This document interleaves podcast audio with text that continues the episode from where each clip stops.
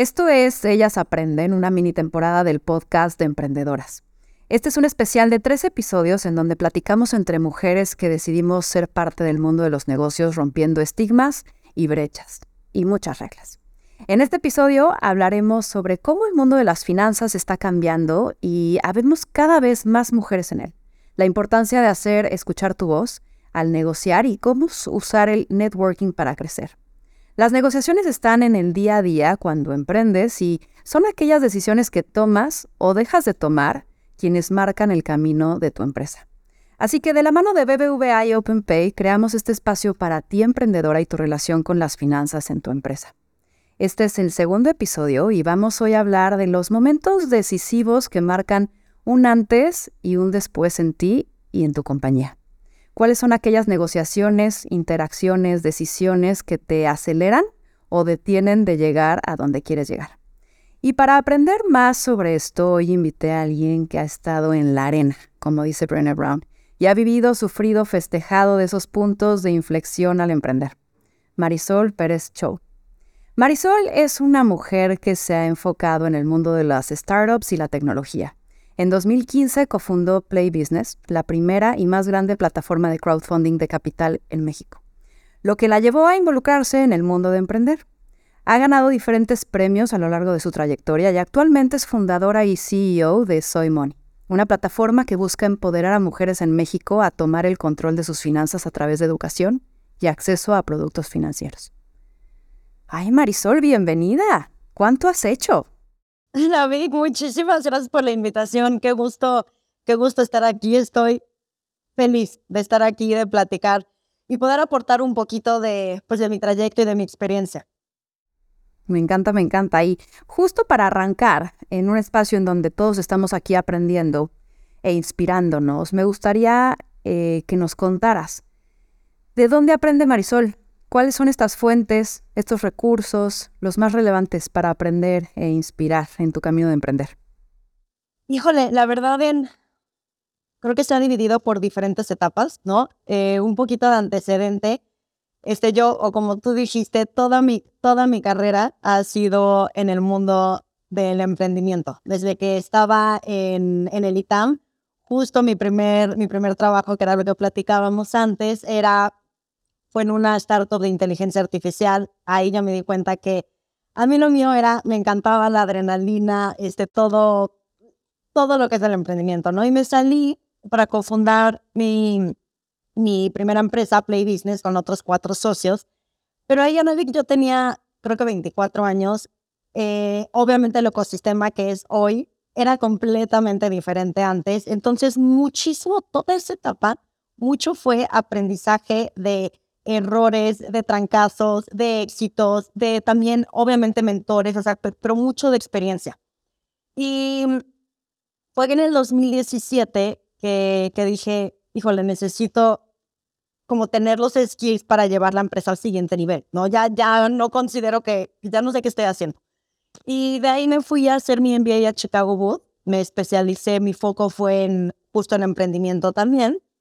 Ya, ya ahí ya como que ya fue, ha sido un mix entre la experiencia, la teoría. Y hoy por hoy también me, me encanta también que regresé a México y ahorita dentro de toda la parte del Pay It Forward también doy clases de finanzas emprendedoras en el ITAM, que fue donde, pues la primera parte donde yo aprendí.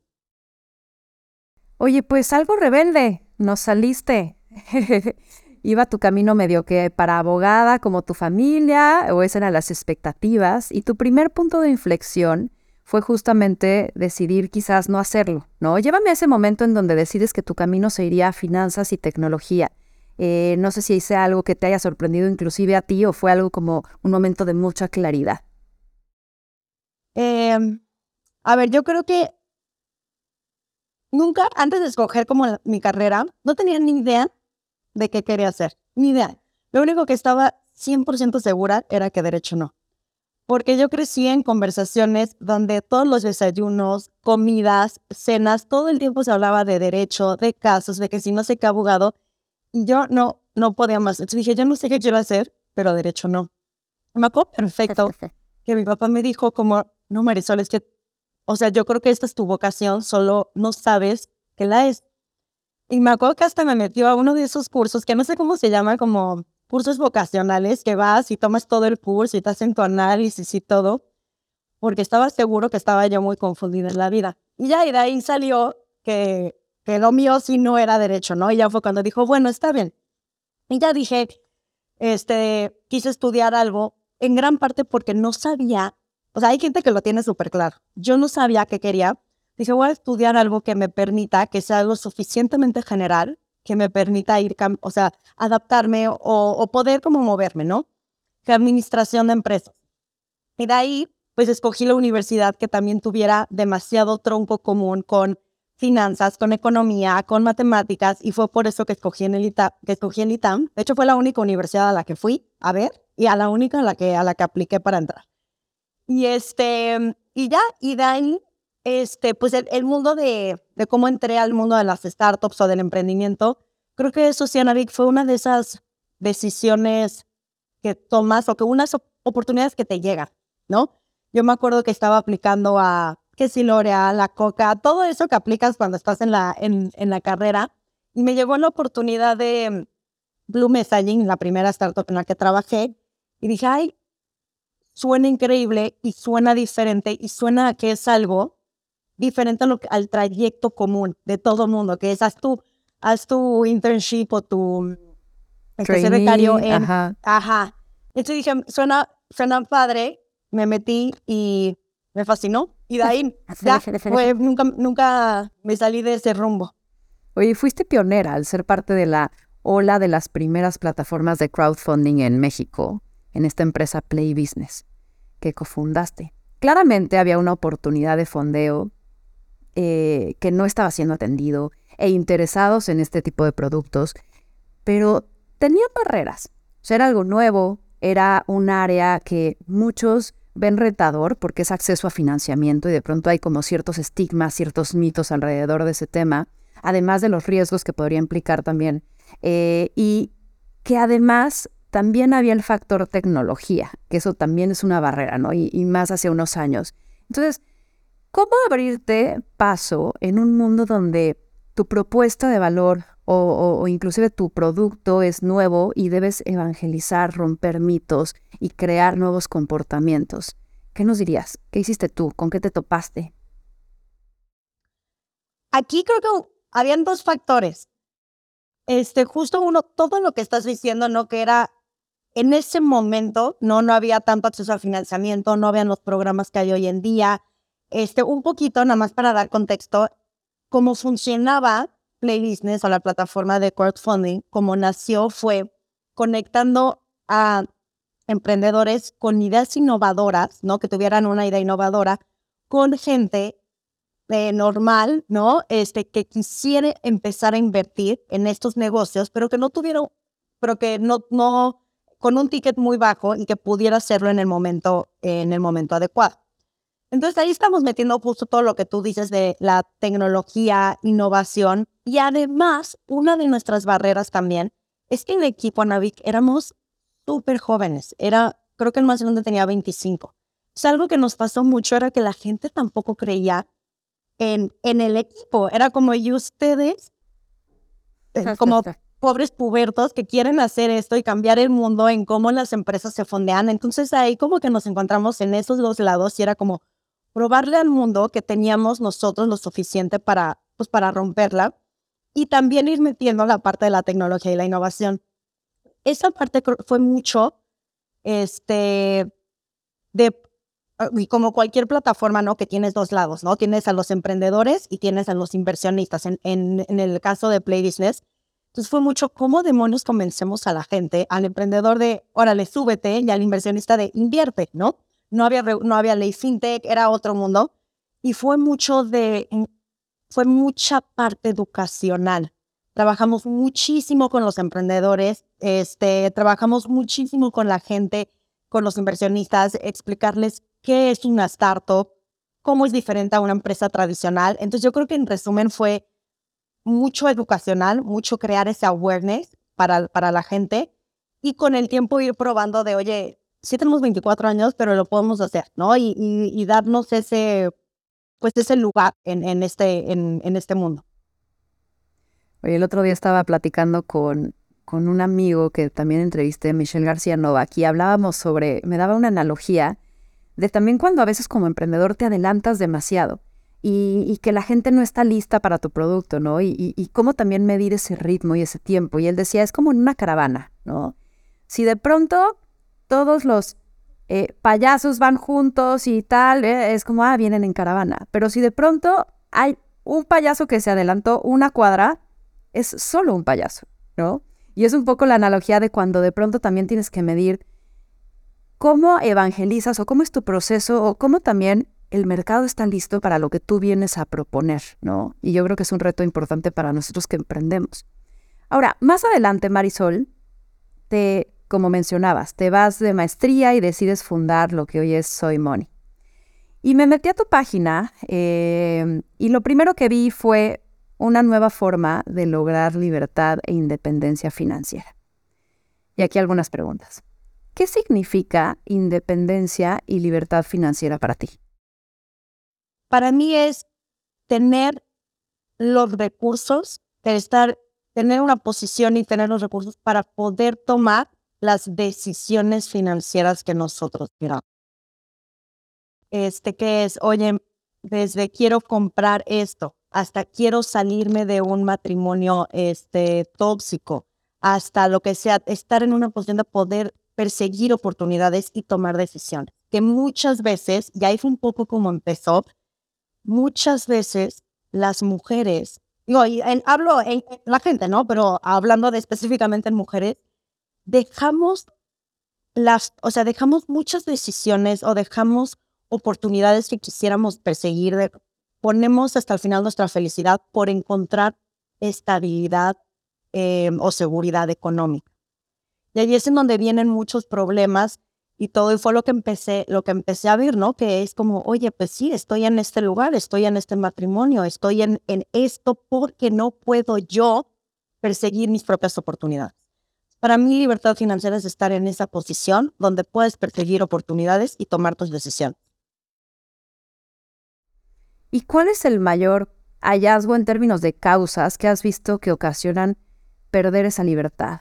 O sea, de pronto puede haber estas malas decisiones en irresponsabilidades de gastos, en no conocimiento de tus finanzas, o como decías, temas sociales eh, o, de aceptación de circunstancias. ¿Cuál es el mayor hallazgo o algo que te haya volado así la cabeza de, órale, no sabía que tanta gente no tiene libertad financiera y que lo ocasiona esto? Sí. Híjole, Ana creo que es muy difícil de separar, ¿no? Una, una fuente o, la raíz de este problema, porque es un problema que involucra a muchos jugadores, ¿no? Muchas razones. Está la parte este, sistemática, ¿no? Que es pues todas las instituciones financieras que tradicionalmente son creadas por hombres y los productos para hombres, desde la parte que no nos enseñan en la escuela, está todo eso. Esto también la parte cultural, que es y te lo digo a mí, Ana a mí nunca nadie me enseñó en mi propia casa. Yo no, se esperaba que yo manejara mi propio dinero. No se esperaba que, oye, pues tú haces una carrera y ten un negocio y maneja tu dinero para nada. Yo soy, o sea, y, por eso también hago esto con tanto, con tanta pasión, ¿no? Es, está la parte cultural, donde nos dicen, ay, no te preocupes, tú te vas a casar o si no, yo te cuido y no tú nunca vas a necesitar preocuparte por el dinero. Y crecemos con ese chip. Pero hay una extremadamente importante que asumiendo que solucionamos todo, se soluciona, se soluciona el problema sistemático. La cultura cambia, ¿no? Está la parte que nos hemos encontrado que yo no me esperé que iba a ser tan fuerte, que es la parte de nosotras mismas, que nosotras tampoco nos lo creemos no creemos que tengamos los skills o la capacidad para manejar las finanzas, que es mucho más fácil. Obviamente mi pareja sabe más que yo que lo maneja. Es hasta la parte de la flojera también. Entonces, algo que ha sido un reto muy grande y muy fuerte es que empieza por nosotros. Todo puede estar increíble, pero si nosotras no hacemos el cambio, no nos metemos a manejar nuestro dinero, a ver qué estoy haciendo, todo eso, da igual, nunca va a cambiar. Y va relacionado con lo que tenía para la siguiente pregunta, que es hablar sobre, sobre mujeres latinas. Antes, eh, justamente de, fundar Soy Money, y, yo creo que fue lo que te detectó que había una oportunidad, fue porque hiciste tu tarea. Y a través de estudios de campo te adentraste a entender cómo era la relación de las mujeres en Latinoamérica eh, con el dinero, eh, y ahí encontraste esta gran oportunidad ¿no? de poder capacitar a mujeres en este ámbito. Alineado a lo que me estás diciendo, sabiendo que hay todo este tipo de, de, pues, de, sistema alrededor y que quizás también hay una voluntad de cierta parte de las mujeres de seguir en ese sistema. ¿Por qué llegar tú y querer romperlo? Cuéntame, porque eso es creo, que la rebeldía que me encanta ver en, en los emprendedores, ¿no? Que las cosas funcionan de una manera y tú no estás de acuerdo con que funcionen así y vas contra la marea y rompes algo. ¿Por qué tu propuesta de valor con Soy Money realmente rompería ese sistema? y, te, estabas imaginando todo lo que iba a implicar. Creo que, ay, híjole, eh, para todo, bueno, para todo esto, obviamente, Soy Moni ha estado pivoteando muchísimo desde, la, desde, desde que dije, tengo que solucionar esto, ¿no? ¿Cómo empezó? Fue que, a ver, evidentemente, no se requiere, o sea, todo es público, ¿no? Están las estadísticas de las brechas, este, mm, por género, ¿no? Desde salarial, o sea, de todo, ¿no? Que nos ponen a nosotras como mujeres en desventaja para crear riqueza, ¿no? Está todo eso está de hoy a las mujeres, todos los, todas las estadísticas de inclusión financiera y eso todo el mundo lo tiene, ¿no? Es conocimiento popular. Lo que a mí me pasó, y de hecho justo estaba en el MBA, fue, y también siempre lo supe, ay, pues sí, ¿no? Fue ver que las mujeres latinas del MBA, ¿no? Que estamos, ahí fue cuando me, entró como esta cosa de voy a meterme a investigar más, ¿no? Eh, excelente educación, banqueras, consultoras, este, bueno, financieras, o sea, todo. Y no, o sea, no ninguna, bueno, no ninguna, pero la gran mayoría no invertía. Las inversiones, el, su, el patrimonio que ellas podían crear lo manejaba otra persona. Este, y luego fue, y creo que es esa, que a lo mejor, y no sé si todo el mundo lo tenga, pero en mi caso no, mucha gente sí lo tiene, esa, ese driver que a mí me hizo tomar la decisión de salirme de Play para empezar esto fue eso y también mi mamá, ¿no? Yo dije, una historia muy similar. Entonces dije, yo voy a cambiar la manera en la que siguiente, las siguientes generaciones de mujeres, inclusive mi generación o nuestra generación, manejamos el dinero, porque estas historias tienen que dejar de pasar. Entonces ahí fue cuando nos, nos empezamos y hasta le pedía ayuda a gente de la maestría de ayúdenme a ver como, de verdad, cuál es ese componente que está evitando que nosotras como mujeres no estemos interactuando. ¿Cuáles son esos factores? Es que, o sea, y estas cosas, ¿no? Y por eso en Soy Money lo que estamos haciendo es crear una plataforma que tome todas estas cosas que como mujeres nos hace únicas, ¿no? Cómo concebimos los costos de oportunidad, todo esto para reducir las barreras que hoy en día nosotros tenemos para interactuar con nuestro dinero. Entonces, de ahí parte como el por qué, el problema, el por qué lo quise hacer y cómo estamos haciendo algo diferente a voy a crear un producto, una tarjeta de crédito para mujeres. Nada más. Oye, ayer hablaba con mi equipo y les decía, ¿cómo de pronto ponemos nuestra visión en lo que no hay en vez de en el, valor de lo que sí hay. O sea, hay que ver lo que sí hay. Y ahorita mencionabas todas estas características que tienen las mujeres que las hacen únicas. ¿Cuáles son? ¿Cuáles este, estos son estos ingredientes mágicos que has descubierto que tienen las mujeres y que son únicos de nosotras?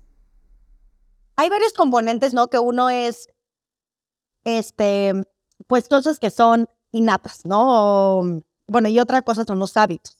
Las cosas que, que tenemos es saber, ¿no? De que obviamente, pues sabemos que vivimos más. Están toda, lo, toda la situación actual de que ganamos menos, ¿no? Bueno, está la brecha salarial, el impacto de la penalidad por maternidad, el impacto que eso tiene en nuestras finanzas de largo plazo es enorme.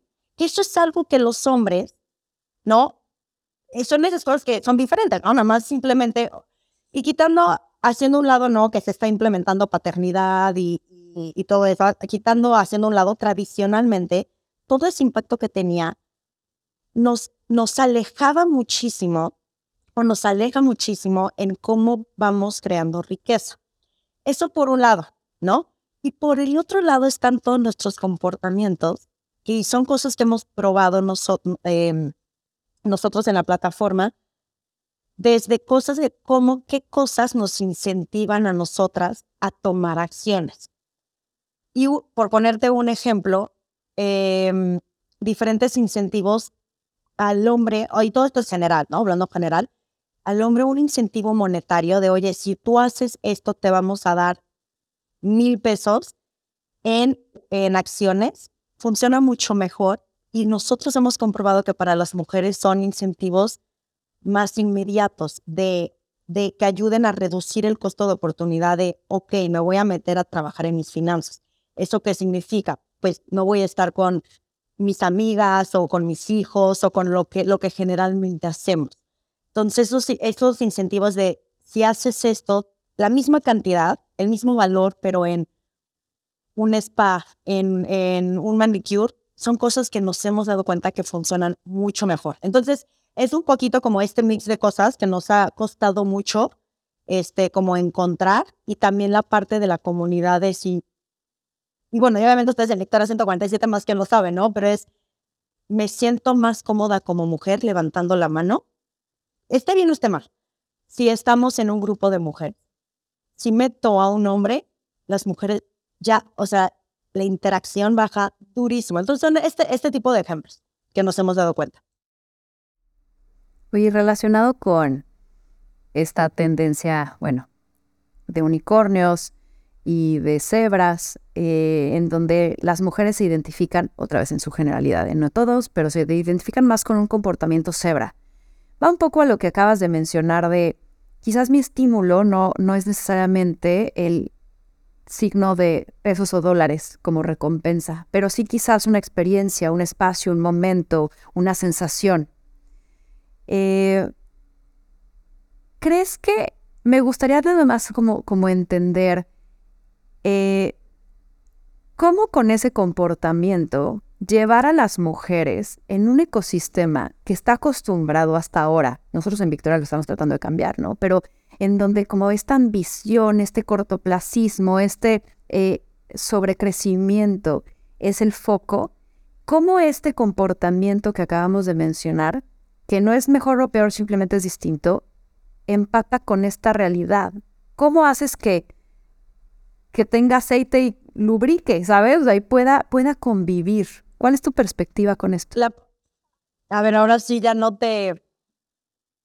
O sea, tú dices cómo... O sea, o por ejemplo, ustedes en Victoria 147, ¿no? ¿Qué es lo que están intentando hacer? Te voy a decir, sí. pero voy a refrasear la pregunta.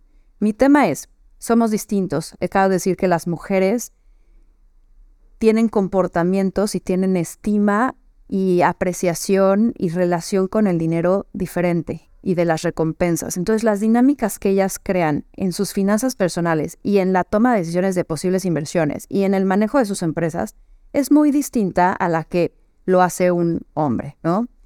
Hoy el ecosistema como lo conocemos se ha regido por estos valores más, más masculinos, ¿no? De corto plazo, de sobrecrecimiento, de sobreambición, ¿Qué sucede cuando estos dos comportamientos chocan y tú que eres intermediaria y dices, yo, mujer, te voy a ayudar a poder invertir tu dinero?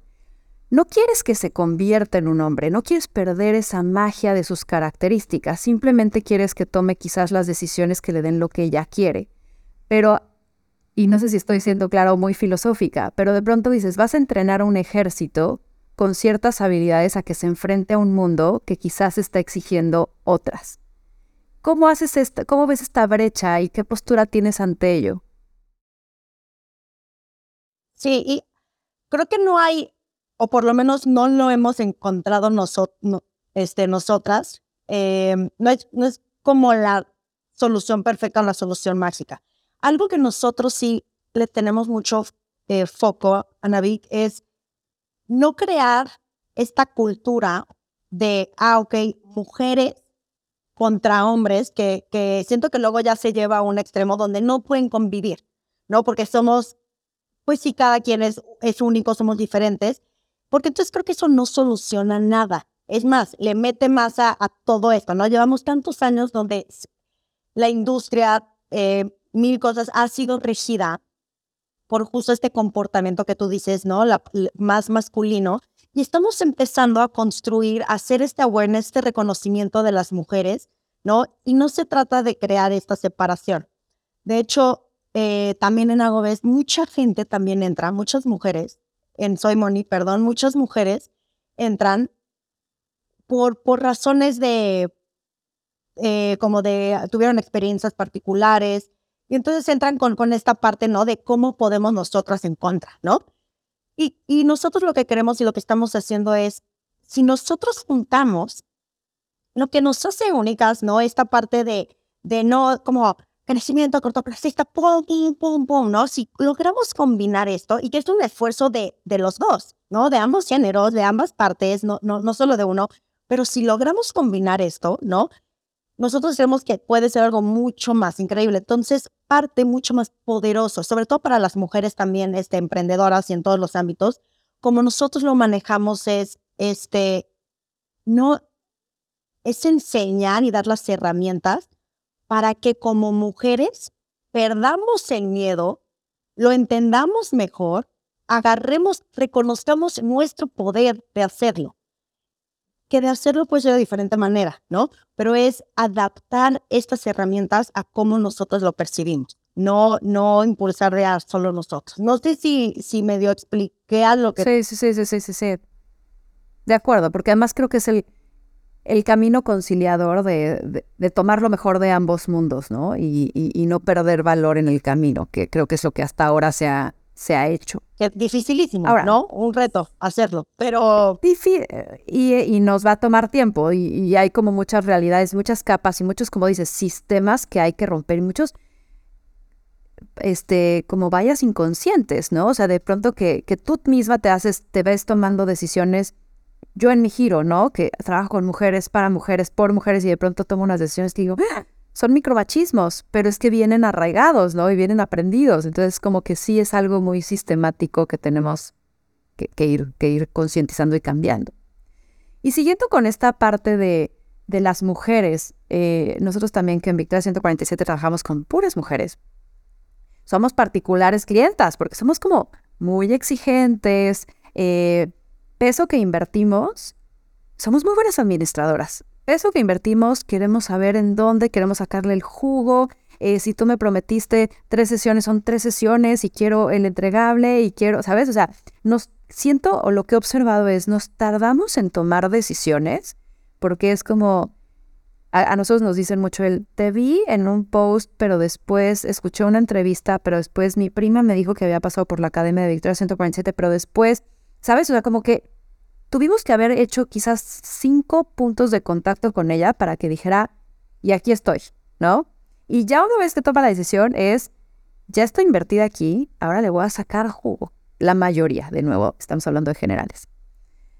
¿Cómo desde tu punto de vista y abordando en un tema que tiene estas creencias limitantes eh, por parte de las mujeres en temas de finanzas, ¿cómo has logrado posicionar Soy Money y lograr aceptación y quitar estas barreras y llegar a estas clientas que, que, somos, somos, podría decir, como muy sofisticadas de convencer. ¿Cómo lo has logrado? Es algo que seguimos trabajando mucho, eh, le seguimos dando vueltas, seguimos probando, pero tú dijiste algo clave, Navi, que creo que esto aplica para muchos ámbitos, no solo sí en el tema de las finanzas, ¿no? Y es, y se ve, pero también en, todo, ¿no? Que lo dijiste de, somos muy detallistas, necesitamos analizar todo, ¿no? Desde la parte como emprendedor, o sea, hasta como emprendedoras de, híjole, no lo voy a abrir hasta que no tenga todo así como perfecto, este, sin errores, y es como eso nunca va a pasar, ¿no? Y también temas de inversiones o de finanzas, ¿no? Personales o, o emprendedoras también, pasa lo mismo. Es, no voy a invertir en, esta, en, esta, en este instrumento porque tengo que analizar específicamente todo. Y los hombres no. Los hombres generalizando somos como, ay, se avientan y ya con que sepa esto en todos los ¿no? Entonces, sabiendo eso, lo que nosotros intentamos hacer y lo que estamos haciendo es, y hablamos, generalmente nosotros hablamos eh, todas las semanas con, con, con nuestros usuarios, ¿no? Más o menos para entender. Y entonces entender cómo nosotros sabemos que, por ejemplo, en las páginas de las instituciones financieras hay muchísima información, ¿no? Que si tú quieres ser súper analítica, te puedes meter a verla. ¿Qué pasa? No entienden nada. O sea, es tan compleja, es tan horrible, ¿no? La información, que es bien difícil de entender, entonces ahí, pum, creas la barrera. Luego está la parte de la confianza. No son muchas barreritas barreritas. Hablando específicamente de esto, entonces lo que nosotros hacemos es, somos súper pacientes, es que necesitas pulverizar la información de, me da igual si en esta página está todo esto. Lo que tú necesitas saber es A, B y C. Lo pulverizamos y lo explicamos de una manera en la que ellas se sientan tranquilas de, ah, ok, ya entendí, ¿no? Entonces es un poquito el darles lo que ellas están buscando para tener esa seguridad, ¿no? Y es un trabajo continuo, la verdad, de, de, e ir eh, ajustando esa comunicación y esa, y esa estrategia. De acuerdo. Oye, leyendo un poco tu bio, eh, y lo mencionaste, das clase o diste clase en el ITAM, ¿no? Y es una parte que a mí, a mí me ha pasado, no sé si, si es cierto para todos, pero a cómo te enseña a dar clases, porque lo que pones en ese slide, en medio de, de, un grupo de posibles criminales que son los de prepa o universitarios que están queriendo ahí ver dónde te tiran, ¿no? Tienes que saberlo muy bien y tienes que estudiarlo muy bien y tienes que aprenderlo muy bien. O sea, para mí también ha sido una gran herramienta de, de capacitación y me llamó la atención lo que mencionaste, que era una clase de emprendimiento para mujeres eh, o, destinada como, como, como, no sé si al inicio empezó con solo emprendedores, no importaba si eran hombres y mujeres, pero te diste cuenta que había muy pocas mujeres, alumnas. Eh, ¿Cuál desde tu lectura y de lo que ahora haces a la hora de también enseñar finanzas, ves que, que, que, que sucede en las mujeres? ¿Por qué hay este factor de no levantar la mano, de no anotarme, de no ponerme en la silla, de no decidir estudiar, de no decidir eh, hacer? ¿Qué estás viendo? Porque hay ese rezago y, y, un rezago más hacia, me gustaría enfocarme hacia la mujer como tal, o sea, en nuestra toma de decisiones. ¿Qué crees que está sucediendo? Sí, este, bueno, un poquito nada más. Esta clase es finanzas para emprendedores, o sea, en general, ¿no? Este, ambos géneros. Y era como una clase de como 35 y creo que tres eran mujeres. Y a mí me sorprendió porque ese, ese porcentaje, yo me acuerdo que cuando iba en el ITAM, igual tenía clases donde éramos dos mujeres, ¿no? Y yo me esperé que 10 años después haya cambiado. Y digo, a lo mejor específicamente la clase que yo di, no. No era más enfocada a hombres, no sé. O, a lo mejor no les interesaba tanto, no sé. Pero seguía así, ¿no? Y en hecho, era, era una clase donde tenías que hacer como grupos de trabajo en equipo y trabajar en un proyecto, ¿no? Yo me di cuenta y luego platiqué con las, ya al final de las clases platiqué con las niñas, ¿no? Porque muy rara vez levantaban la mano. Muy, muy, muy rara vez. Y no fue hasta después, Ana, que me di cuenta que una de ellas era la única de toda la clase que tenía ya un negocio que vendía. Y le digo, ¿y por qué no usaste tu proyecto? Eres el único que ya vende. Me dijo, pues porque no sentía que fuera un negocio lo suficientemente bueno para usar. ¿No? Entonces que está esa parte como de, ¿cómo? O sea, para empezar es el único existente, ¿no? De, o sea, y es un, no sé si ha sido por experiencias, ¿no? Porque a mí también mucho me ha pasado y yo soy esa persona que a mí me, me cuesta mucho también, toda la vida me costó mucho levantar la mano. Yo soy cero extrovertida, introvertida. Y fue algo que yo tuve que trabajar mucho, de prepararme y decir, ok, y luego levantas la mano o estás en un grupo de puros hombres. Y me acuerdo perfecto que había veces que yo decía, no sé, algo de inversiones, no lo que sea. Me acuerdo que decía algo no me creían hasta que otro hombre lo decía y decían como, ah, claro, yo, es exactamente lo mismo que acabo de decir, ¿no? Entonces, este, yo creo que es mucho, díjole, me encantaría decirte como específicamente qué, pero es una combinación entre sí el síndrome del impostor, entre decir, ¿qué van a pensar de mí? ¿No? Hay puros hombres, está el club de Toby, ¿qué van a decir? No, no, no, no me van a escuchar. Y creo que también ahora vi que es mucho de, yo creo esto, no podemos esperar a, que nos den oportunidades. Nosotras tenemos que poner el esfuerzo en levantar la mano, en trabajar, en, en, en decir, me voy a arriesgar, ¿no? Voy a levantar la mano porque ¿cómo nos van, cómo la gente va a saber lo que podemos aportar si nosotras nunca aportamos? Y eso les decía, ¿cómo van a saber si nunca levantas la mano, si nunca hablas, ¿no? Entonces, mucho trabajo, ¿no? Creo que requiere mucho trabajo de nosotras y como mujeres también ayudarnos y levantarnos y, ¿no? y, em, ayudarnos a, a, ir creciendo. Ahora, en tu faceta de Marisol Emprendedora, ¿cuál, ¿cuál ha sido una de las decisiones más complicadas que has tenido que tomar? estoy pensando. Eh, creo que hay dos. Una en particular cuando, bueno, dos, te voy a decir dos. Eh, cuando decidí salirme de, de, de, Play Business, ¿no? Para empezar lo que hoy es Soy Money. Ya estábamos terminando el MBA. Em, obviamente no, pues es, no tienes ingresos. Yo llevo toda mi vida, ¿no? En el mundo de, de las startups, ¿no? Este, es esa parte de fue una, una plática, una conversación que yo tuve que tener, por ejemplo, con mi pareja, ¿no? Con mi esposo, de, oye, hacer esto significa, ¿no? Pues muchas cosas, ¿no? Que N cosas, ¿no? Entonces fue algo donde fue una decisión de lo hacemos o no lo hacemos. Y sí te puedo decir, Ana Vicky, creo que es parte de, de, estoy aquí también y puedo hacer esto también por el apoyo de otra gente.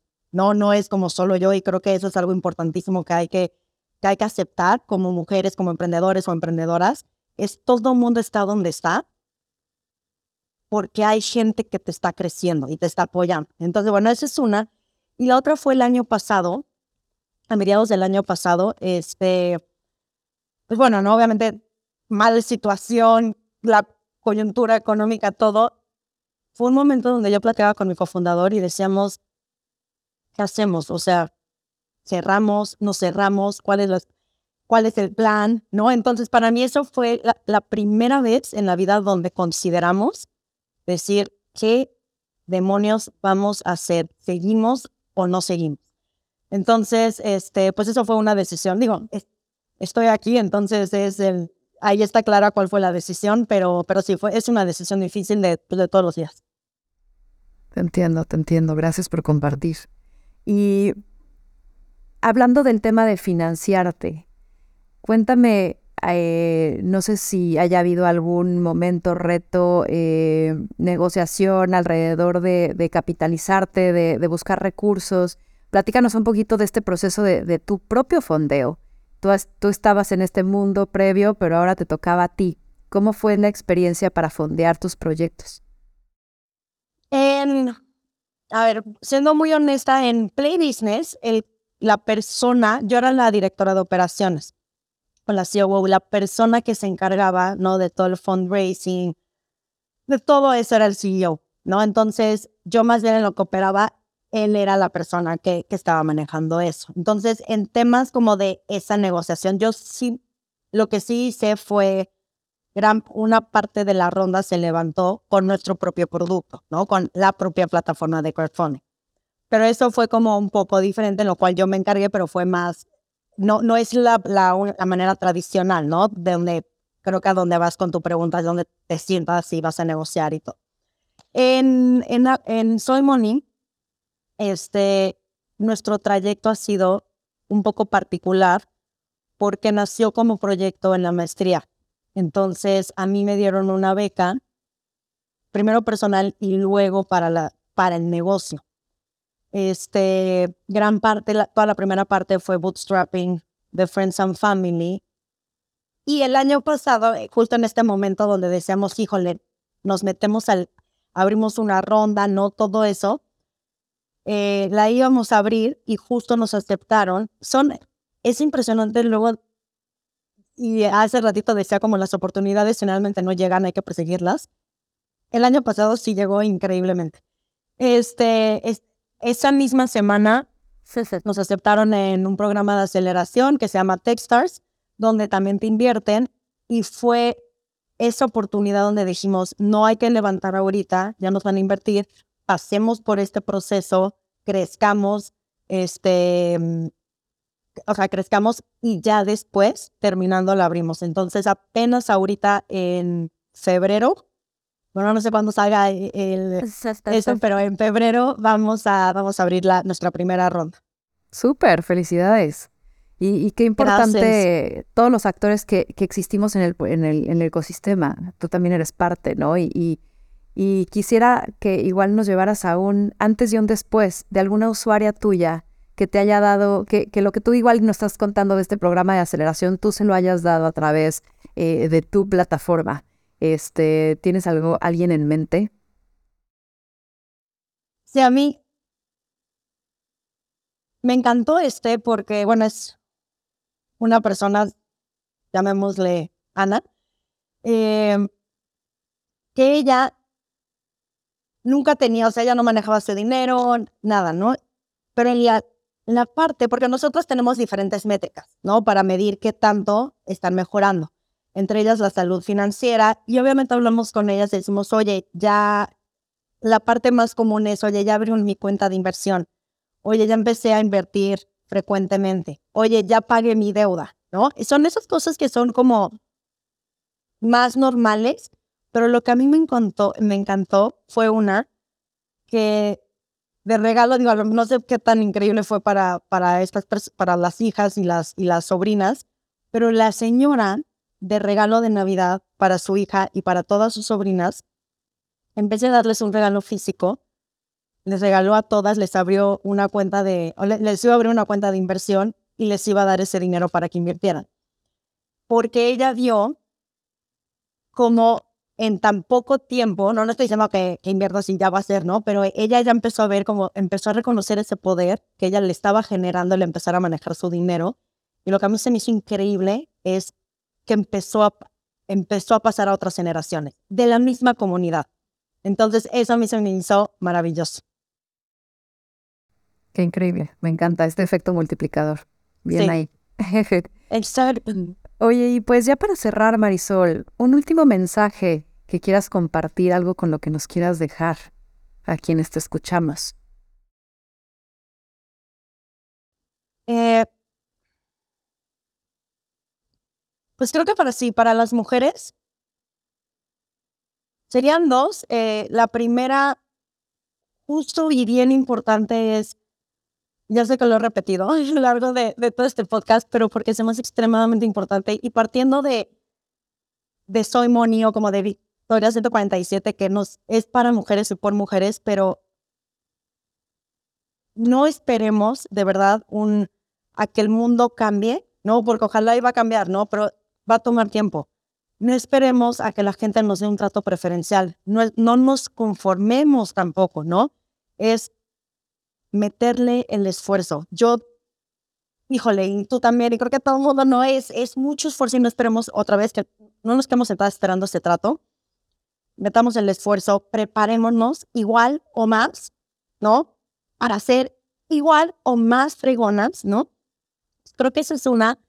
Y, y la otra que de hecho está en la, en la cápsula que grabamos es el poder del networking como mujeres también, y va muy relacionado a todo lo que platicamos, es no levantamos la mano, no hablamos, no no sé qué. El poder del networking es, para mí, de las mejores herramientas que hay en este mundo. Y yo lo aprendí, no lo aprendí en el ITAM, yo lo aprendí después, con el tiempo. Y la verdad es como crecemos, ¿no? Lo platicé hace poquito, es estamos donde estamos, no por una persona, estamos donde estamos por el impacto de muchas personas. Entonces, y con networking no me refiero a ser una persona social, puede ser una persona muy social, ¿no? Pero es dedícale tiempo a la gente, eh, pay it forward, ayuda a la gente, este, conecta con la gente, busca mentores. Esa, con esa parte, porque e, es a lo que me refiero, de invertir tiempo en, eso. Me encanta, me encanta, me encanta tu cierre porque también esta parte de, de conexión, de colaboración y de, de, que no te vuelvas tus acciones de, todo mercenarias, de decir, lo estoy haciendo porque voy a, voy a recibir algo, sino es, somos tribu y te conectas. En Victoria 6 de cada 10 tienen una interacción de negocios, se vuelven socias o proveedoras, o, ¿sabes? Y esta conexión de, oye, me demandó un empleado, ¿qué haces? O sea, a mí también, a ver, pásame a este abogado, eh, o qué hiciste, cuéntame. Esta parte también del networking alrededor del conocimiento es bien valioso. Así que muchas gracias por este cierre, Marisol. Y pues nada, gracias por estar aquí, por compartirte con nosotras. Y me gustaría eh, preguntarte, ¿dónde te podemos encontrar a ti y a Soy Money? Nos pueden encontrar en eh, soy, soymoni.mx. Ahí está nuestra página y ahí están nuestras redes sociales y también nos pueden contactar en contacto arroba soymoni. Money termina con latina.mx. Muchas gracias. Y pues los que nos están viendo en YouTube, no olviden dejarnos eh, en los comentarios si les gustó este episodio, de Ellas Aprenden. Y para todas las personas que nos escuchan en las aplicaciones de audio, no se olviden de seguirnos en nuestras redes sociales eh, Victoria 147 ORG y Ana Victoria García. Gracias a BBVA y OpenPay por generar estos espacios de aprendizaje entre mujeres y pues nos vemos en el próximo episodio. Bye. Bye.